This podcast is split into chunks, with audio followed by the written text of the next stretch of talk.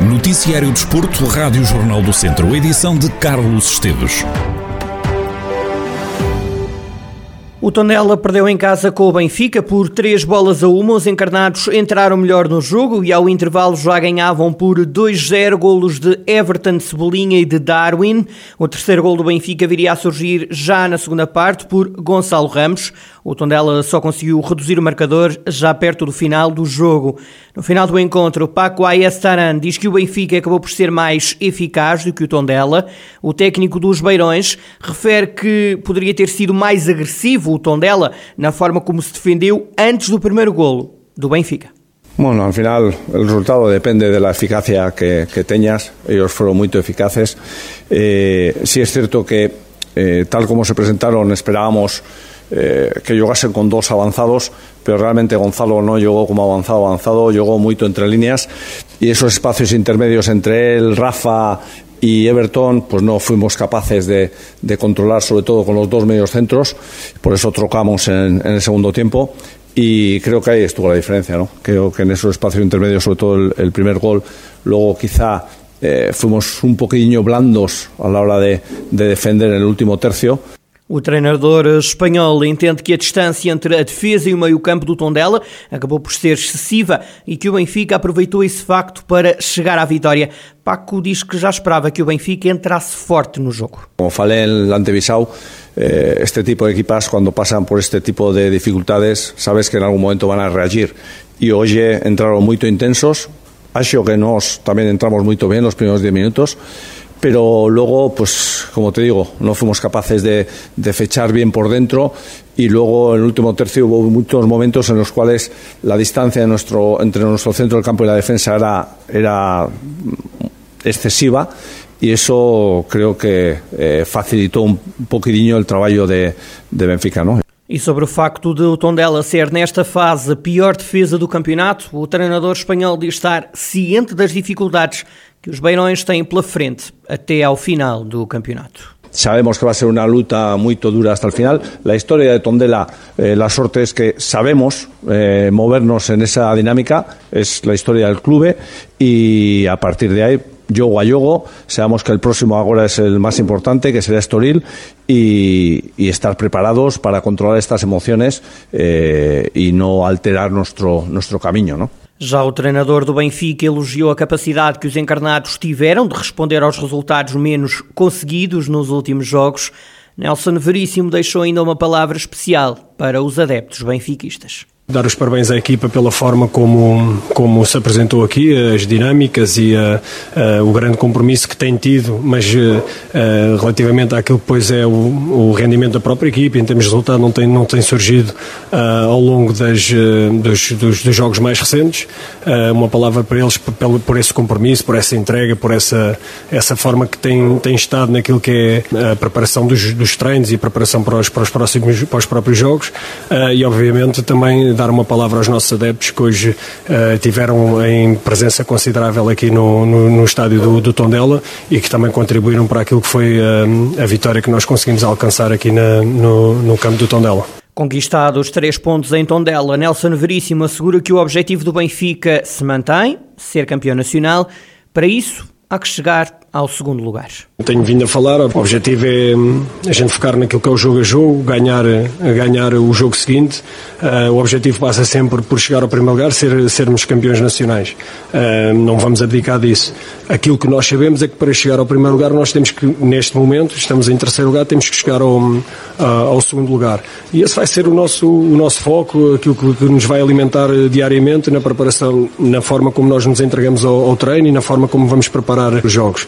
E obviamente temos também a, a questão da, da, Liga dos Campeões, o, o, jogo com o Ajax, também é um objetivo importante para a nossa equipa. Objetivo Liga Portuguesa, chegar ao primeiro lugar. Para chegarmos ao primeiro lugar, neste momento temos que conseguir alcançar o segundo lugar. Vitória do Benfica em Tondela por três bolas a uma na próxima jornada. O Tondela vai jogar ao Estoril, o Benfica recebe na luz o Santa Clara. É uma história que fica para lembrar e deixar o alerta para a importância de haver em todos os jogos profissionais que salvam vidas. O jogo entre os Ceireiros e o Valmadeiros, a contar para a taça da primeira divisão da Associação de Futebol de Viseu, acabou com a vitória da equipa da Bezelga por duas bolas a zero, mas o resultado é mesmo, neste caso, o que menos importa. Num contacto normal que acontece no futebol, Jorge Costa, guarda-redes do Valmadeiros, acabou por ficar inconsciente. Ficou ali, sem reação, deitado no relevado. E foi nesse momento que entrou em ação a fisioterapeuta dos Ceireiros. Em exclusivo à Rádio Jornal do Centro, Nádia Lopes conta o que se passou tinha sido um canto e um, um, jogador de Ceireiros a disputar a bola acabou por dar uma cotovelada na zona das costelas do guarda-redes da outra equipa. Acho que a bola na altura até continua a andar um pouco, mas eu vi logo que o guarda-redes não tinha ficado bem, porque ele hum, estava-lhe a custar respirar e acabou por cair no chão. Ficou inconsciente, mas entretanto os colegas da equipa dele aperceberam-se e então foram lá e viraram-no em posição lateral de segurança. Eu reparei que se passava alguma coisa e fiquei à espera que o árbitro mandasse entrar para poder intervir logo. Assim que o árbitro pediu para entrar, eu entrei em campo. O que eu fiz foi colocar gelo na parte posterior da cabeça e do pescoço. Porquê? Porque isso vai dar um estímulo ao organismo, não é? Para, para o corpo reagir. A partir do momento que eu pus gelo, ele começou a reagir e acabou por ficar bem. Nádia Lopes conta que o guarda-redes confidenciou que, graças à ação da fisioterapeuta, conseguiu voltar à vida.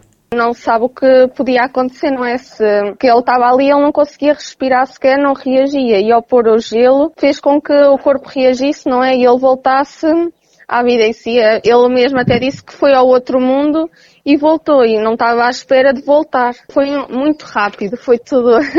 Passado umas, umas valentes horas sobre, sobre isso, o que é que pensa sobre isto? Foi um sangue frio brutal, não é? Entrar em ação nesta, nesta situação. Eu, pois, eu por acaso já tinha pensado que isto podia acontecer, mas pensei sempre que eu ao ver aquilo não conseguisse reagir perante a situação. Mas por acaso correu bem, cheguei lá, até me consegui manter calma Fiz o que tinha a fazer, ele voltou a reagir e correu tudo bem. Verifiquei se tinha alguma costela partida, não consegui ver bem se tinha. Eu acho que devia ter ali uma costela partida, mas só os exames é que iam ver isso. Nádia Lopes entende que este é um exemplo para que os clubes tenham sempre disponível alguém que consiga agir em situações de risco de vida. Uma pessoa qualificada não é assim com com experiência e com outros cursos tirados, podemos salvar a vida de outra pessoa, não é? Porque uma pessoa chega ali se não souber com o que fazer, como reagir, que é uma questão de segundos, não é? Uma pessoa ali se não atuar em segundos, a pessoa pode não voltar mais à vida. Uma pessoa tem que reagir logo e é importante os clubes terem isso. Mas se não tivéssemos lá, a história podia ter tido outro final, não é? Nádia Lopes, fisioterapeuta dos Ceireiros, que entrou em campo para salvar a vida de um jogador de futebol no encontro dos regionais de Viseu. A Rádio Jornal do Centro tentou falar com Jorge Costa, o jogador que foi assistido por Nádia Lopes. O guarda-redes do Valmadeiros preferiu não gravar declarações. Reforçou a gratidão relativamente à fisioterapeuta dos Ceireiros. Diz Jorge Costa que está a recuperar e diz que não há palavras para descrever tudo o que foi feito por ele. O resultado do jogo, nesta história, foi mesmo o menos importante. Mas vamos ao habitual percurso pelos campeonatos distritais de futebol.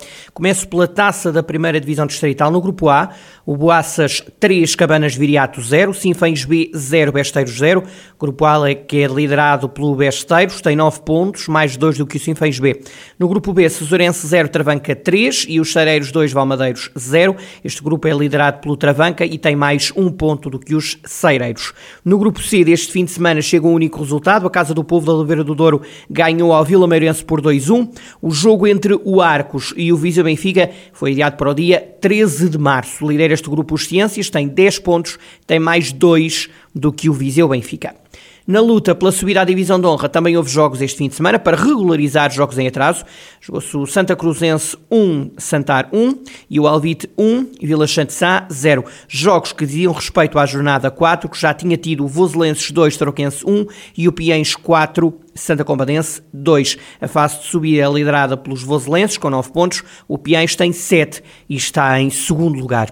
Na divisão de honra, fase de campeão, este fim de semana fica marcado pela vitória do Nelas contra o Lusitano por 2-0. Também o Rezende derrotou Lamelas por 2 balas a 1.